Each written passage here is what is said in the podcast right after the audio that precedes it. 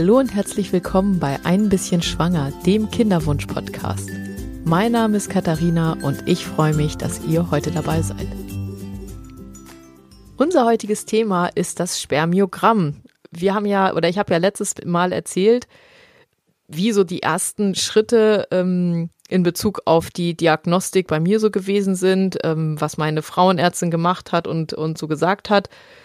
Und bis mein Mann dann den Schritt gegangen ist, um sich auch untersuchen zu lassen, das hat schon noch ein ganzes bisschen gedauert. Also ich glaube, da waren wir schon so acht Monate mm, am Üben, bis dann irgendwie klar wurde, meine Frauenärztin dann auch gesagt hatte, okay, an der Stelle kommen wir jetzt so nicht weiter. Jetzt muss der, der Mann eben auch erstmal sich untersuchen lassen, dass man so ein bisschen weiß, in welche Richtung man schauen muss. Ähm, ja, da müsst ihr eben auch gucken, insbesondere wie alt seid ihr in der Situation? Also ich denke mal, wenn man unter 30 ist, kann man da sicherlich auch ein bisschen länger mit warten. Seid ihr über 30, würde ich euch schon empfehlen, vielleicht sogar ein bisschen früher, wenn in dem Moment, wo man sich denkt, oh, klappt da vielleicht irgendwas nicht, dass dann eben gleich beide zum Arzt gehen, nicht erst die Frau und dann irgendwann der Mann, sondern eben gleich beide, weil dann hat man zumindest schon mal so eine Basis, wo man ein paar Hinweise hat, wo muss man vielleicht weiter gucken. Ähm, ja, bei uns ist es auf jeden Fall so gewesen, wir haben dann von, von einem Bekannten einen Tipp bekommen, von einem hoffentlich guten Andrologen. Da haben wir uns dann einen Termin gemacht und ähm, dann bekommt man erstmal so eine ellenlange, so einen ellenlangen Anamnesebogen wird das genannt. Also es ist im Endeffekt so ein, eine Art Fragebogen, wo alle möglichen Fragen drinne stehen, die in irgendeiner Weise sinnvoll mit dem Thema zusammenhängen und ich fand so manche Fragen schon auch ein bisschen skurril und zwar waren da zum Beispiel auch so intime Fragen drinne, wie wie oft man sexuelle Fantasien hat und ähm, und solche Sachen. Also okay, es gibt sicherlich da irgendeinen Hintergrund, weswegen diese Frage in dem Anamnesebogen drinne steht. Vielleicht soll das irgendwie auf einen Hormonstatus hinweisen oder irgendwas in der Richtung, aber ich muss ja zugeben, ich würde an der Stelle doch einen Bluttest oder sowas bevorzugen, ist dann ja auch ein bisschen genauer, als wenn man, man weiß ja auch nicht, ob derjenige dann wirklich ehrlich antwortet. Ja, wir sind dann auf jeden Fall, haben uns da einen Termin gemacht und ähm, bei der Sache muss ich auch sagen, habe ich jetzt im Vorfeld mich nicht groß mit beschäftigt. Also ich war da noch an dem Punkt, wo ich dachte, das wird schon irgendwie, das wird einem schon irgendwie beige, beigebracht werden, was man dazu wissen muss.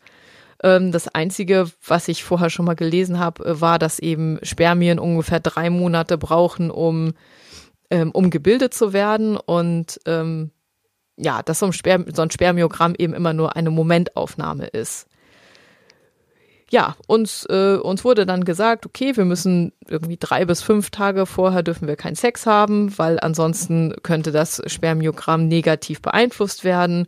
Und ähm, dann haben wir einen Termin in der Praxis bekommen. Da wurde dann so eine allgemeine Untersuchung gemacht und dann eben äh, musste mein Mann da das Sperma abgeben. Das war eigentlich alles ziemlich unspektakulär. Ähm, der Arzt war ganz nett, also auf jeden Fall nicht irgendwie besonders auffällig. Die Sprechstundenhilfen waren wie so oft nicht besonders, äh, nicht besonders freundlich, aber naja, da ist man ja auch schon fast dran gewöhnt. Aber ah, das erste, was uns eigentlich so ein bisschen komisch aufgestoßen ist da, damals, war halt, dass das ewig gedauert hat, bis wir dann ähm, die Diagnose bekommen haben. Und zwar haben wir in etwa drei Wochen gewartet, bis, ähm, bis wir das Ergebnis bekommen haben. Und ich bin irgendwie davon ausgegangen, na ja, um da wirklich zu gucken, wie viel da im Sperma lebt, muss man das ja sofort angucken, weil das lebt ja nicht besonders lange.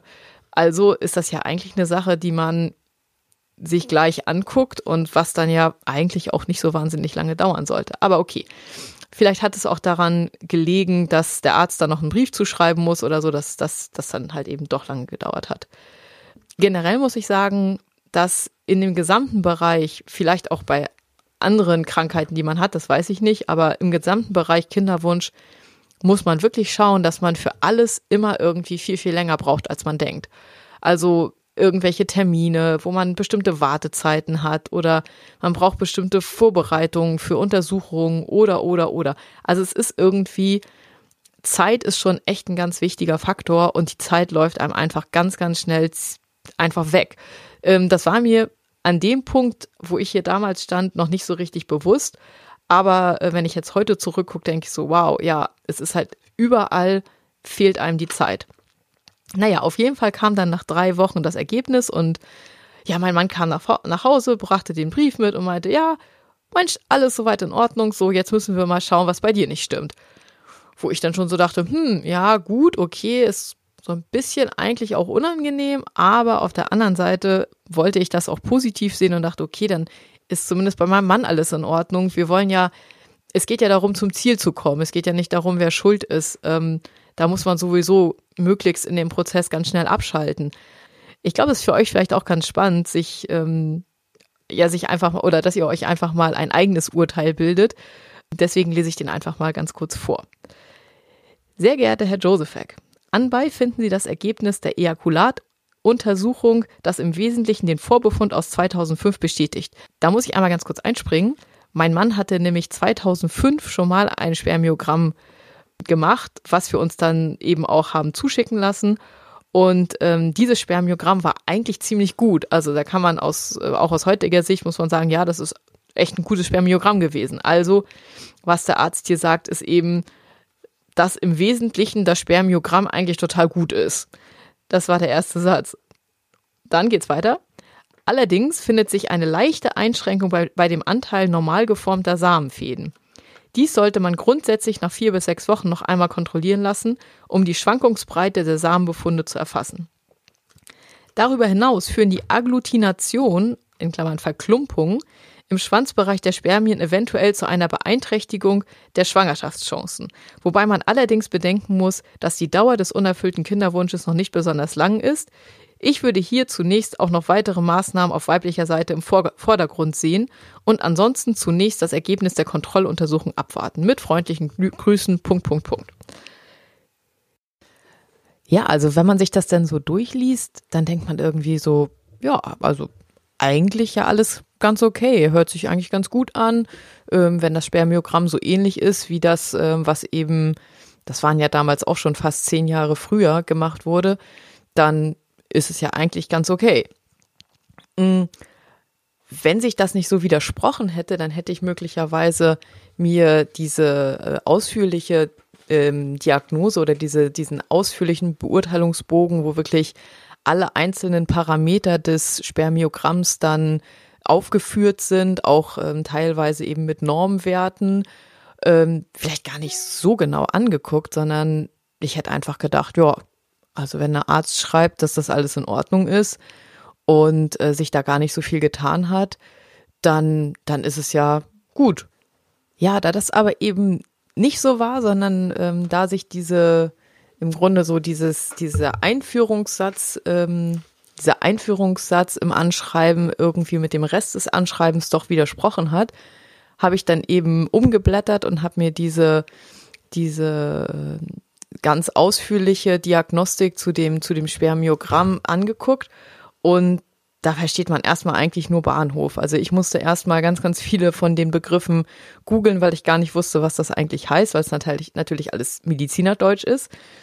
Und ähm, deswegen wollte ich auch einmal ganz kurz so die wichtigsten Begriffe euch hier äh, erklären, weil falls ihr jetzt auch gerade in der Situation seid und ihr guckt euch gerade so ein Spermiogramm an, dann kann euch das ja vielleicht weiterhelfen. Und zwar gibt es eben so ein paar Parameter, die in so einem Spermiogramm immer äh, aufgeführt werden. Das ist einmal das Ejakulatvolumen, okay, das ist die Menge, das kriegt man auf jeden Fall noch hin. Dann äh, die Gesamtzahl der ähm, Spermien, die äh, in diesem Ejakulat gefunden wurden. Dann die Spermienkonzentration, das heißt, wie viele Spermien waren denn zum Beispiel in einem Milliliter? Ähm, dann die progressive Motilität, also das war zum Beispiel schon mal was, wo ich dachte, äh, was? Aber ähm, das bedeutet, wie viele oder wie viel Prozent der Spermien sich sozusagen aktiv nach vorne bewegen. Es gibt ja sonst Spermien, die schwimmen halt irgendwie im Kreis oder ähm, die bewegen sich überhaupt nicht. Und dann gibt's eben Spermien, die nach vorne schwimmen und das sind eben sozusagen die Befruchter, die, Beschwer die, die Spermien, die auch irgendwie eine Chance haben. Ähm, dann die Gesamtmotilität, also das bezieht sich darauf, sozusagen die richtig aktiven Spermien, die nach vorne schwimmen, zusammen mit den Spermien, die sich zumindest bewegen, ähm, und das dann zusammengezählt. Ähm, dann die Vitalität, das kann man mit so einem Farbstofftest, der Farbstoff, der nennt sich Eosin, ähm, kann man die einfärben und die Spermien, die eben noch leben, die färben sich anders ein als die Spermien, die zu dem Zeitpunkt dann schon tot sind. Und so kann man sehen, wie viel Prozent der Spermien ähm, gerade leben. Dann gibt es die Morphologie. Ähm, das bedeutet, wie die Spermien aussehen, also ob die zum Beispiel diese, diese ideale, ähm, diesen idealen Spermien-Look haben, so das, was man als allererstes so im Kopf hat, wenn man sich ein Spermium vorstellt ähm, oder ob die eben, keine Ahnung, drei Schwänze, zwei Köpfe oder ähm, ja, gar keinen Schwanz oder irgendwas so in der Richtung hat. Das wird dann teilweise auch noch aufgefächert, in welche Defekte es da gibt. Ähm, aber das führt sicherlich, also bringt ja auch nicht viel, weil man kann sich natürlich vorstellen, wenn so ein Spermium zwei Köpfe hat, dann kommt das natürlich nicht weit, weil es niemals schnell genug vorwärts kommt, um irgendwie oder auch niemals eine, eine Samt, äh, eine Eizelle befruchten könnte. Ja, das sind so die wichtigsten, ähm, die wichtigsten Parameter, die in diesen, die in diesen äh, Spermiogrammen dann aufgeführt werden und dann gibt es bestimmte Kriterien, welche Anzahl oder wie viel Prozent der Spermien eben bestimmte Eigenheiten haben müssen, damit das ein normales Spermiogramm oder ein eingeschränktes Spermiogramm oder eben ein ICSI-Spermiogramm ist. Und äh, da gibt es dann natürlich auch wieder bestimmte, ähm, ja, man könnte es auch Krankheitsbilder nennen, aber das trifft es nicht so richtig. Also Bezeichnungen, ähm, wie also Bezeichnungen, die, die, die gewählt werden, um eben bestimmte Eigenheiten da ähm, zu beschreiben. Auch wieder dann Medizinerdeutsch halt, aber da kommen wir gleich nochmal ganz kurz zu. Ja, auf jeden Fall habe ich mir dann eben diese, diesen ausführlichen Spermiogrammbericht ähm, durchgeguckt und ähm, habe versucht, das alles so ein bisschen zu verstehen. Und ähm, eigentlich war es ganz praktisch gemacht, weil das war ein, ein, ein, eine farbige Aufstellung und man konnte im Grunde sofort sehen, wo alles grün ist und wo es rot wird. Und die Sachen, die eben rot ähm, gekennzeichnet waren, die habe ich als erstes erstmal gegoogelt und habe dann auch schon gemerkt, so, oh, das, ähm, das sieht gar nicht gut aus und habe dann eben auch relativ, man findet ja bei Google, wenn man bestimmte Sachen eingibt, eben auch ganz, ganz schnell irgendwelche, irgendwelche Meldungen oder irgendwelche, irgendwelche Diskussionen aus Foren oder so. Und ich habe schon relativ schnell gemerkt, so, oh, das, das sieht eigentlich eher so aus, als wenn das Ganze gar nicht gut ist. Ja, und äh, irgendwie, das war, war ganz witzig. Also ich habe halt oben angefangen zu lesen, wie man das so macht und äh, habe so eine gewisse Zeit gebraucht, bis ich bis ganz nach unten gekommen bin. Und im Endeffekt stand unten dann noch eine Beurteilung, äh, was ich auch sonderbar fand, weil im Endeffekt stand ja die Diagnose auf diesem richtigen Spermiogrammbogen unten drunter. Von der Diagnose hat aber der Arzt in seinem Anschreiben überhaupt nichts gesagt. Also der hätte im Grunde da ja auch aus meiner Sicht zumindest reinschreiben sollen, unsere ähm, schlussendliche Diagnose für dieses Spermiogramm ist dies, das, jenes. Stand da aber nicht. Naja, und äh, darunter stand dann eben ähm, Teratozospermie und das bedeutet eben, dass es einen äh, verminderten Anteil an ähm, vernünftig oder normal aussehende Spermien gibt. Also sozusagen die Morphologie ist da das Problem. Und ähm, bei uns ist es so gewesen, also normal, das ist jetzt relativ, äh, also noch vor gar nicht so langer Zeit ist das geändert worden. Also irgendwann, ich glaube 2099 oder so, ähm, da waren die Werte noch so, dass man im Endeffekt davon ausgegangen ist, dass irgendwie 15 Prozent oder 20 Prozent der Spermien ganz normal aussehen sollten. Und heute haben die das wirklich so runtergebrochen auf, es sollen nur noch vier Prozent der Spermien in einem, ja, in einem, in einem Ejakulat normal aussehen. Und bei uns war es eben so, dass nur zwei Prozent der Spermien äh, normale Form hatten. Und im Endeffekt, wenn man dann so ein bisschen drüber liest, war schon ziemlich klar, dass man wahrscheinlich mit dem Spermiogramm ziemlich wenig Chancen hat. Ja, ähm, okay, mein Mann wollte davon leider nicht so wahnsinnig viel wissen. Also für ihn war das so, jetzt hör mal auf zu googeln und glaub doch einfach mal das, was der Arzt sagt, weil das ist ja der Spezialist, was ja auch stimmt.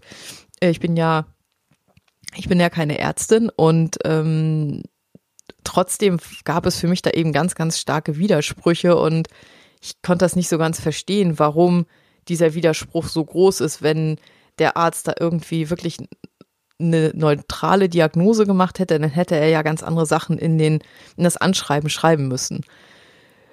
Ja, auf jeden Fall stand ja auch drinne, vier bis sechs Wochen sollten wir nochmal ein, ein, ein weiteres Spermiogramm anfordern oder ein weiteres Spermiogramm machen lassen. Und naja, darauf haben wir uns dann erstmal geeinigt, ich und mein Mann blieb einem dann im Grunde ja auch gar nicht so wahnsinnig viel übrig, als erstmal abzuwarten, weil mein Mann hat natürlich gesagt, ja, sowieso Momentaufnahme und da hat er ja auch recht. Also nach vier bis sechs Wochen das zweite Spermiogramm gemacht. Ähm, ja, das war wieder alles so ein bisschen komisch. Dann haben sie das irgendwie zwischendurch, hatten sie das verloren. Also mein Mann hatte dann, glaube ich, nach drei Wochen angerufen und gefragt, so, wie sieht's denn aus? Weil der Arzt hatte eigentlich gesagt, es geht jetzt dieses Mal ein bisschen schneller. Und nach drei Wochen war halt immer noch nichts da und dann hieß es, oh ja, hm, können wir jetzt gerade nicht finden. Das macht natürlich auch nicht gerade eine sehr vertrauensvolle Situation, sondern das ärgert einen dann auch echt. Und dann haben sie es irgendwie anscheinend doch gefunden und haben es uns dann zugeschickt. Und ähm, ja, der zweite Befund, ähm, der zweite Befund, den lese ich euch auch einmal vor, den habe ich hier. Sehr geehrter Herr Josefek, die Untersuchung des Ejakulats hat eine normale Spermienkonzentration gezeigt. Der Anteil normal geformter Samenfäden ist unauffällig. Im Gegensatz zur Voruntersuchung findet sich allerdings eine Einschränkung bei der Vorwärtsbeweglichkeit der Spermien. Ein leichter Zinkmangel könnte, könnte durch eine Nahrungsergänzung mit diesem Spurenelement ausgeglichen werden.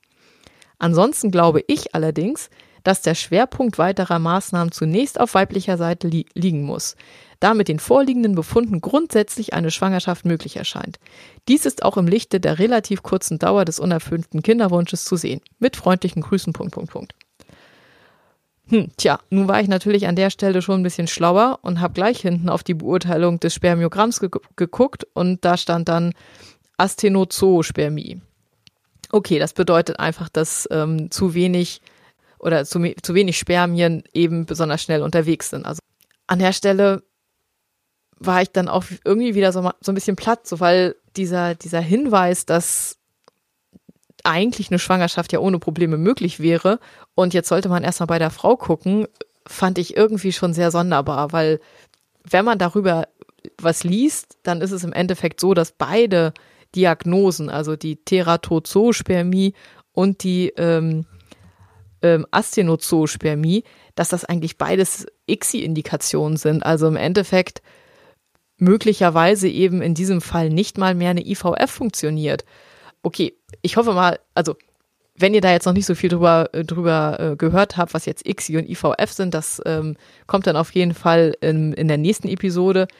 Auf jeden Fall ist es eben so, dass bei diesen Spermienbefunden eine Schwangerschaft auf normalem Weg wirklich sehr, sehr, sehr unwahrscheinlich ist. Natürlich gibt es immer wieder Wunder und das, ähm, das liest man ja auch oft, aber es ist eben, es ist eben doch eher unwahrscheinlich. Ja, und irgendwie, ähm, ja, an der Stelle war, war ich dann irgendwie auch so ein bisschen, so ein bisschen platt und für meinen Mann war das so, dass er eben gesagt hat, na ja, vielleicht sehe ich das irgendwie falsch oder vielleicht, ähm, ja, vielleicht muss man das irgendwie anders interpretieren und ich interpretiere es irgendwie äh, auf eine fa falsche Art und Weise. Auf jeden Fall war es erstmal so, dass er gesagt hat, Mensch, wenn der Arzt sagt, das funktioniert auch auf normalem Weg, dann sollten wir das erstmal auch auf normalem Weg probieren. Ja, und irgendwie, pff, ja, war das, ich war da damals auch irgendwie so ein bisschen am, am Ende meiner Kräfte, obwohl das heute irgendwie aus der heutigen Sicht irgendwie fast, fast komisch klingt, weil das war ja noch relativ am Anfang. Ich glaube, da waren wir so, so ein Jahr dabei, aber es war für mich irgendwie schon so viele, es waren schon so viele Enttäuschungen und ähm, so dieses jeden Monat diese, diese ganzen Sachen macht. Man hat ja schon sein ganzes Leben irgendwie darauf eingestellt, dass äh, jetzt vielleicht nächsten Monat man schwanger ist oder den Monat drauf oder äh, und man ist irgendwie so am in sich reinhorchen und am gucken und ja, ich war da irgendwie schon ziemlich ja, ziemlich, ziemlich kaputt irgendwie, was diesen ganzen Kinderwunsch anging und so diese Diskussion dann mit meinem Mann, das hat mich zusätzlich irgendwie ziemlich mitgenommen. Und ähm, ja, an der Stelle brauchten wir irgendwie erstmal so ein, so so Break. Und ähm, wie das gelaufen ist und äh, wie es dann weiterging, ja, das, äh, das erzähle ich euch in der nächsten Episode. Ich glaube, für heute waren das auch ganz schön viele Infos.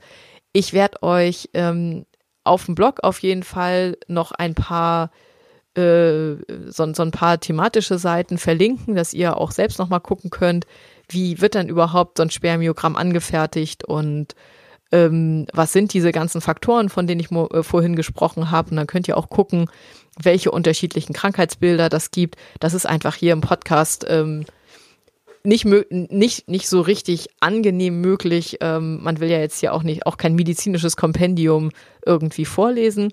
Ähm, deswegen verlinke ich euch das lieber im Blog oder schreibe euch im Blog ein paar Sachen dazu.